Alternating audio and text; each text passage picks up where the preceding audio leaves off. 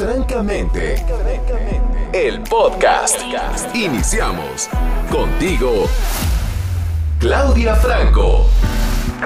Es una invitación hermosísima dejar de verme pequeño en medio de la grandeza del nacimiento de- del Hijo de Dios, porque entonces si yo si yo pienso Navidad, nace el Hijo de Dios, wow, el Hijo de Dios, la grandeza, y entonces nos sentimos muy pequeños, pequeños,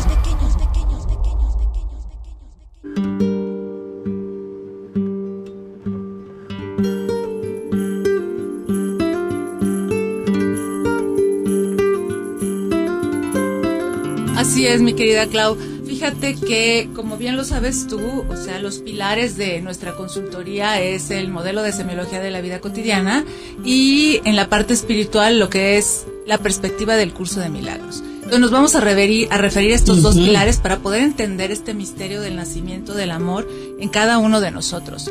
Y entonces, sí, ya somos los hijos de Dios. Nacemos siendo los hijos de Dios. Nos sustenta el amor, nos sustenta el Padre, nos sustenta la luz, pero lo hemos olvidado. Oh, se trata de un olvido. Se trata de un olvido. Esta imagen del curso de milagros maravillosa que dice, hay algo que olvidaste que olvidaste. Oh, además olvidé que lo olvidé. o sea. Olvidé que lo olvidé. Y luego dice, sin embargo, hay momentos en nuestra vida en que escuchamos una nota de una canción olvidada. Y esa nota de una canción olvidada nos dice, regresa a casa. Estamos perdidos, creyendo que estamos huérfanos, desolados, desamparados. Y hay una casa, hay un hogar que nos está esperando. Y nos sucede eso. Normalmente nos sucede cuando podemos estar un poquito en el silencio y un poquito en la paz y un poquito con nosotros mismos.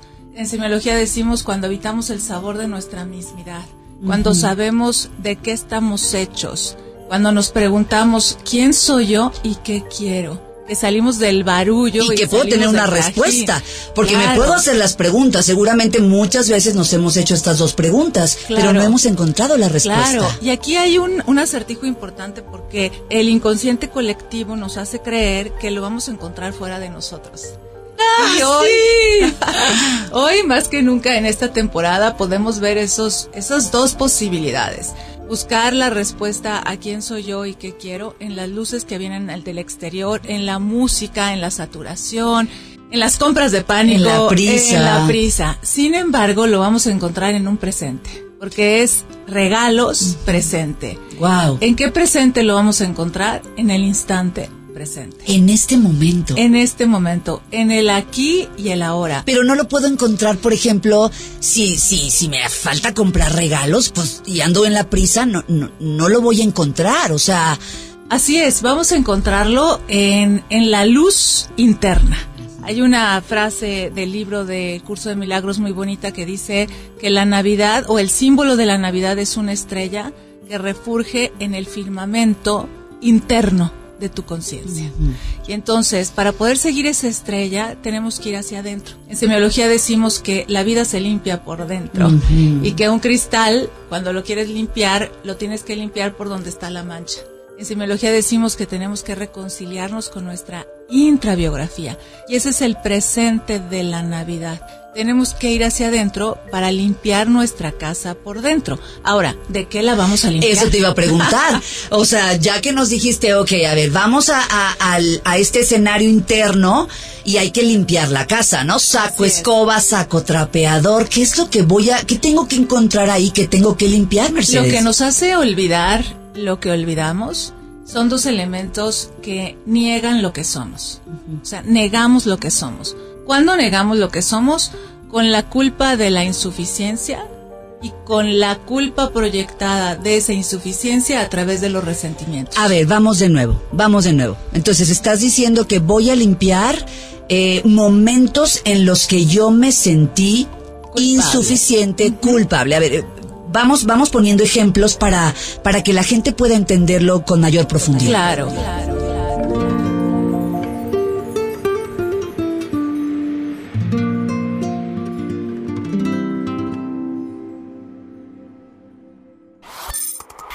Francamente, el podcast.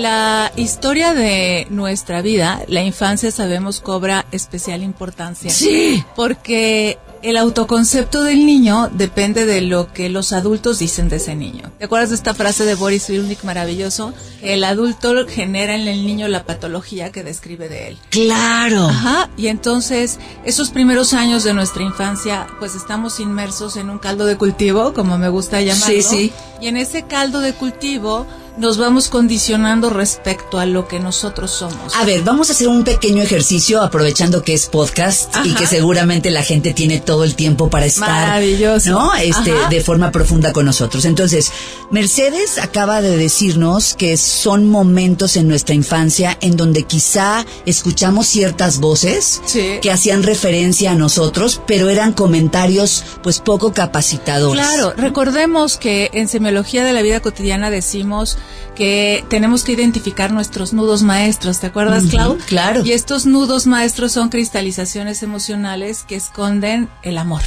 Ajá. Ay, Escondimos el amor eh, cuando vivimos estos am, cristalizaciones emocionales o sustos emocionales que vive el niño. Como estamos en el podcast, pues lo podemos mencionar. Sí. Las cuatro características que tiene un nudo de significación. Claro. Cosas que viví en soledad, que le tomaron por sorpresa al niño, que lo vive con un dramatismo por el tipo de emociones que están involucradas y que no tuvo la solución que el niño hubiese tenido. A ver, vamos de nuevo. Lo viví en soledad.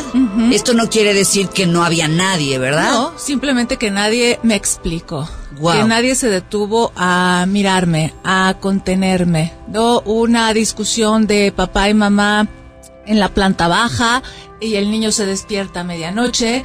Quizás mamá y papá creen que no están dormidos los pequeños, entonces nadie se enteró de nada, pero el pequeño sí escuchó, sí se enteró y se genera ese ese susto emocional. Estoy recordando dos casos, por ejemplo, parecidos. Un chavo de cuatro y una chava de seis. Muere su mamá en esas edades.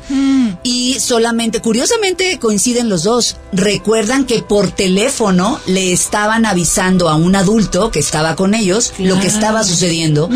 Pero nadie le decía nada ni Claro. al de cuatro ni a la de seis. Así es, entonces lo vivieron de una forma sorpresiva, dramática, eh, no tiene la solución que ellos hubiesen querido, porque seguramente lo que hubiesen querido es que mamá hubiera regresado a casa. Por supuesto. Y mamá no regresa a casa. Ahí tenemos el caso de un nudo de significación, de un, de una cristalización emocional que va formando un autoconcepto, esto que voy a decir es, es muy fuerte, de culpa.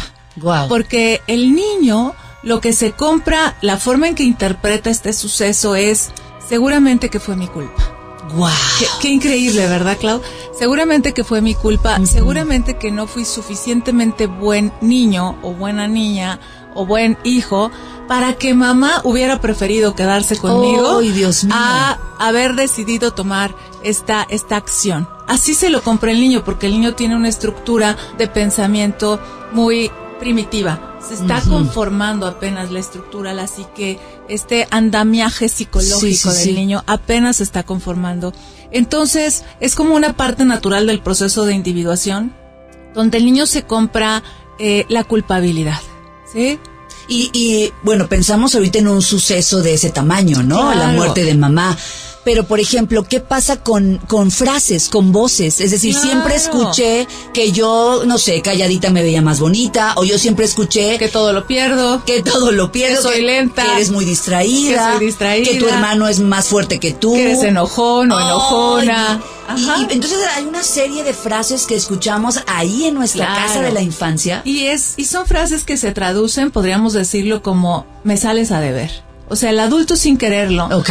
Y desde su propia perspectiva de educar al niño, va generando este mensaje de eres insuficiente.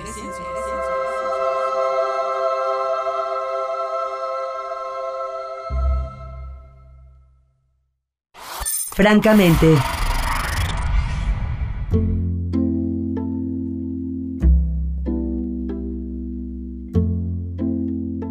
O O sea, te de, ahí- de viene cuadritos. eso que dijiste, me sales a deber. me sales a deber, ajá, porque es, ¿por qué no eres más rápido? ¿Por qué sacaste esta calificación? Eh, comparaciones con los hermanos, etcétera. Y no, y así podemos seguir. O sea, hay muchísimas frases que cada uno de nosotros puede recordar. Y como estamos en el podcast, yo te decía, vamos a dejar, no sé, vamos a dejar 30 segundos de silencio, 40 segundos de silencio. Y vamos a hacer esto que nos invita Mercedes hoy a hacer. Tratemos de escuchar esas frases que quizá están grabadas dentro de nosotros a nivel incluso celular. ¿Cuáles eran esas frases? Esas palabras, esas frases que tú escuchabas que se decía de ti. Trata de conectar con ello. ¿Qué se decía de ti? ¿Qué se pensaba de ti cuando alguien hacía referencia a ti? ¿De qué forma se expresaba? Conecta con ese momento, porque ahí hay un niño que está escuchando esas sentencias. Así es, mi querida Clau. Y sobre todo que no hubo un adulto que tuviera el tiempo, el espacio, además que es destino divino, que lo tenemos que hacer nosotros por nosotros mismos, para poder hacer una interpretación. Esta palabra es súper importante, porque el niño hace una interpretación en función de lo que es en ese momento. Entonces, estos nudos maestros que acabábamos de describir. ¿Qué es lo que vamos a limpiar? Ajá, que es lo que vamos a limpiar. Es en un momento específico de tu vida, cuatro años, cinco años, seis años, siete años. Nosotros sabemos desde la perspectiva de semiología que los primeros siete años de vida son súper importantes en la creación del autoconcepto del niño. ¿El autoconcepto qué es? El autoconcepto es aquello que el niño va a creer de sí mismo. Ya es aquello que va a pensarse de sí mismo y es aquello que va a sentir cuando está en su propia presencia. Este autoconcepto. Oh, o sea, no solo lo que el niño piensa de sí mismo, sino lo que el niño va a sentir ante, su propia presencia. Ante su propia presencia. Es este autoconcepto. Y además desde este autoconcepto se va a vincular con el principio de realidad. Por eso técnicamente decimos que el autoconcepto es un vínculo relacional y que yo me voy a vincular con los otros a partir de lo que soy yo, de lo que creo que soy yo. Esto es sumamente importante. De lo que pienso, creo de mí y de lo que siento. De lo que siento, exactamente. Este autoconcepto que es un vínculo relacional depende de la relación que tengo yo conmigo y dependiendo de esta relación que tengo yo conmigo serán los vínculos que tenga con todo y todos los demás. Entonces es crucial identificar el autoconcepto que tenemos.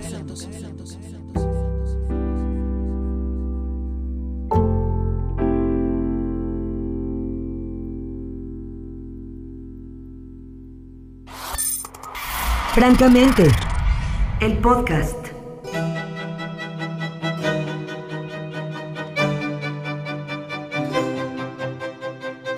El primer autoconcepto, porque así es, vino de nuestros padres o de las figuras de autoridad. Mi pequeñez incluso. Sí, sí, sí, sí. El niño se compra la interpretación que el adulto hace del niño. Y así está bien. Así está bien. Es parte del proceso natural. Eh, porque ese será el material con el que vamos a trabajar en nuestra, idealmente, adolescencia, idealmente de los 14 a los 21 años, que es cuando estamos destinados para contestar las preguntas de quién soy yo y qué quiero. Y va implícito, Clau, todos nuestros radioescuchas hermosos, el sentido de la Navidad.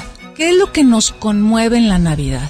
Lo que nos conmueve en esta época de la Navidad son los abrazos.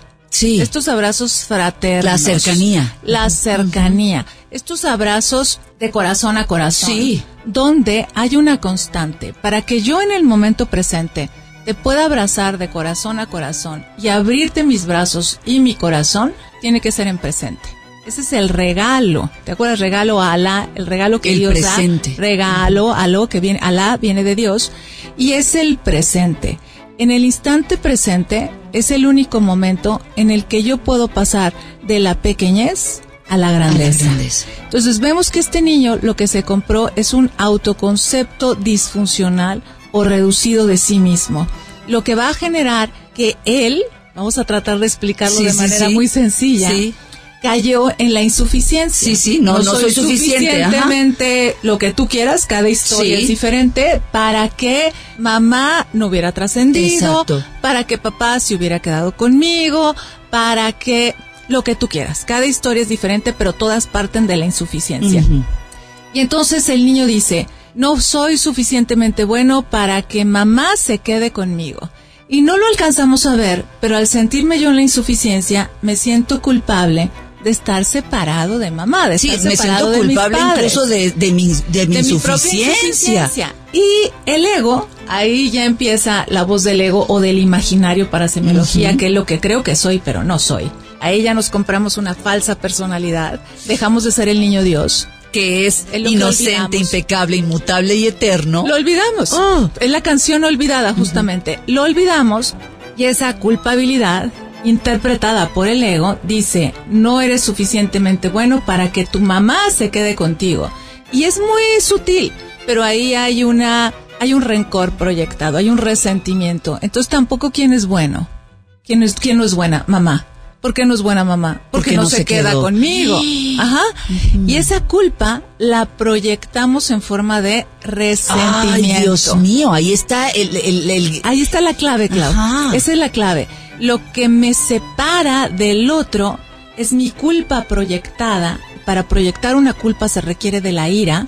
Es la culpa proyectada a través de mi enojo al convertir en insuficiente el vínculo que tengo frente a mí. O sea, quiere decir que es como un grito de ¿por qué no te quedaste? ¿No te quedaste, mamá? Y también es un grito hacia adentro que me dice, no fuiste suficiente para que se quedara, mamá. Así es. Guau. Estamos partiendo de un autoconcepto disfuncional de pequeñez, de insuficiencia. Vamos a decir las características opuestas a la verdad. Soy culpable, soy inmutable, puedo Sí, cambiar en cualquier momento sí, sí, sí. Mi, mi identidad y puedo pecar. Sí, sí, sí. Ajá. Y de eternidad, pues ni hablemos. no- eh, eh, la eternidad se convierte en un infierno presente. Oh, ya, ya. Ajá, sufro, porque sufro en el instante presente. Cambio la paz de la eternidad por el sufrimiento y el dolor que bañan el presente con la historia de pasado. Francamente,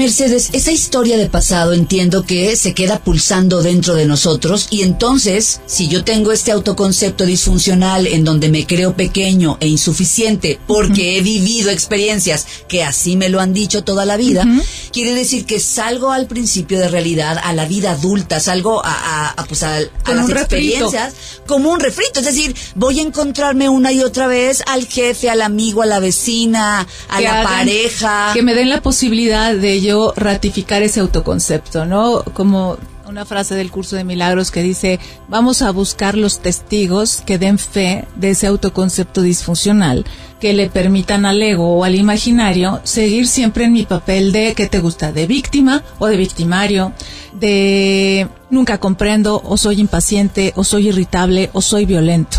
Ajá, ese autoconcepto disfuncional que va a buscar quien dé fe de ese autoconcepto disfuncional. Queremos salir de ahí. Claro, claro, queremos, salir, de ahí porque entonces entiendo que ahí está la cultura del sufrimiento. ahí Así está es. la locura incluso. Esa es la locura del sufrimiento donde es una es un laberinto sin salida. Sí, sí, sí. Donde más nos movemos y más se confirma tu insuficiencia y la insuficiencia del otro. Y nos perdemos, ¿no? Nos perdemos en la noche oscura. Es la noche oscura. Nos perdemos en la noche oscura y ya dijiste hace un momento, la luz está dentro de nosotros y podemos convertir esa noche oscura, llamémosle circunstancia, ¿no? Ajá, sí, sí, Experiencia. sí. Así es es. más, hablando de este niño que trasciende su madre, pues esa es una noche oscura en la vida de ese niño. Claro, claro.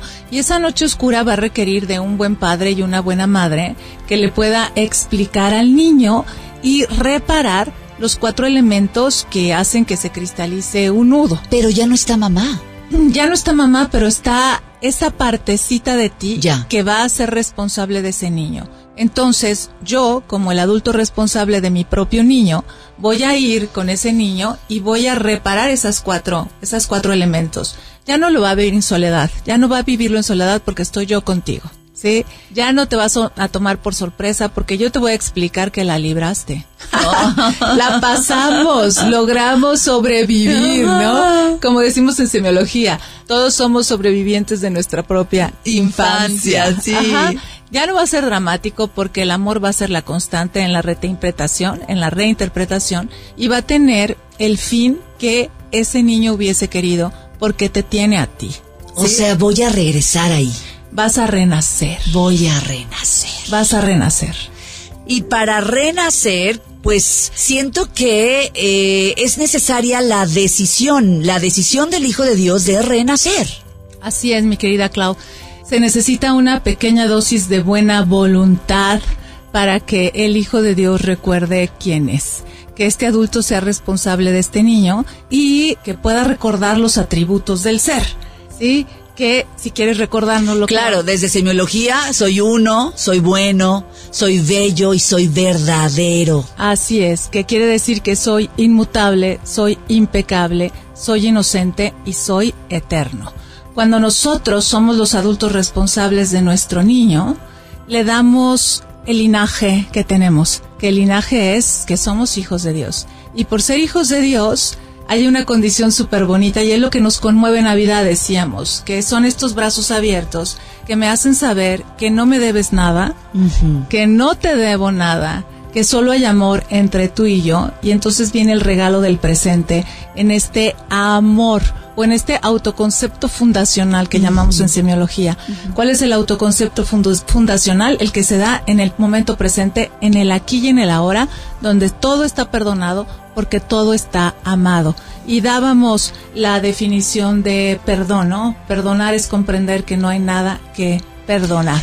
Y como ejercicio también, porque bueno, la idea es que ustedes disfruten de este podcast y hagan, lo, lo, lleven a la práctica. Entonces me quedé pensando, todos en este momento tenemos una imagen de nuestra niñez. Trata de encontrar una imagen de tu niñez, en dónde estabas, con quién estabas, obsérvate jugando, yo no sé, trata de encontrar esa imagen tuya siendo un niño y tú como un adulto en el momento presente, en este momento, el adulto que eres, viendo a ese niño que fuiste. Y quiero que trates de encontrar algo diferente, algo diferente que no sea inocencia, impecabilidad, inmutabilidad y eternidad y grandeza. Solo obsérvate.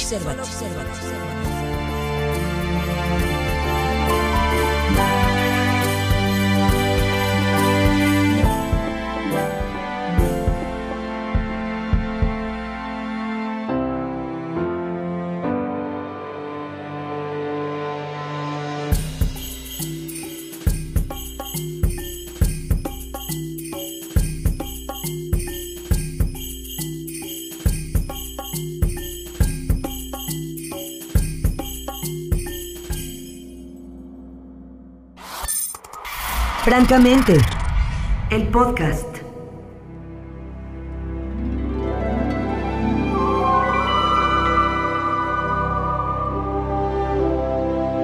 ¿Es posible que esa imagen del niño que fuiste sea todo lo contrario de lo que hoy Mercedes nos invita a experimentar? Yo creo que la respuesta es no. La respuesta es no. En el imaginario hacemos lo que es imposible hacer, pero no es real nos compramos una historia de terror que no es real. En el momento en que el Hijo de Dios se pone de pie y toma una decisión a favor de él, la historia de terror desaparece.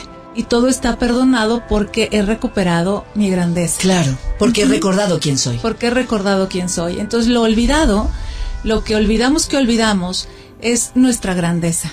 Lo que olvidamos que olvidamos es que nada ni nadie me sale a deber nunca, porque aquel que lo tiene todo, no le falta nada. Además que en el adulto que somos ahora, somos ya los testigos fieles de que hay algo que te sustenta. Claro. Y lo mismo que te sustentó en toda la travesía que te ha llevado hasta aquí, es lo mismo que te sustentará y te sustentará con creces.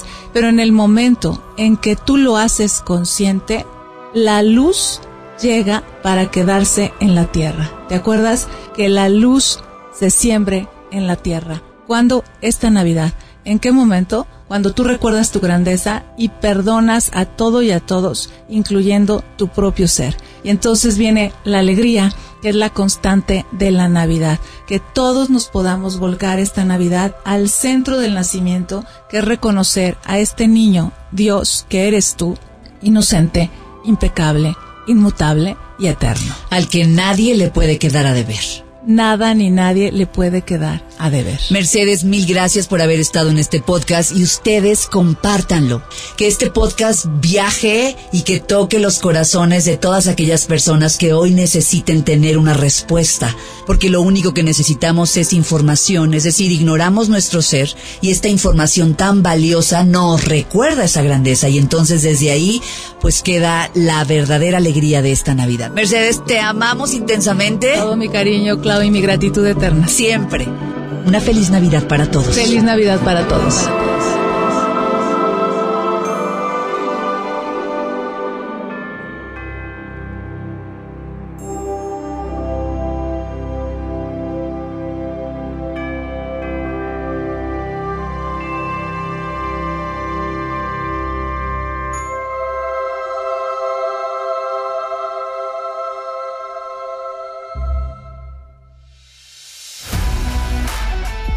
todo lo que escuchaste te sea útil. Francamente, el podcast. Sigue a Claudia en arroba claudiafranco.mx.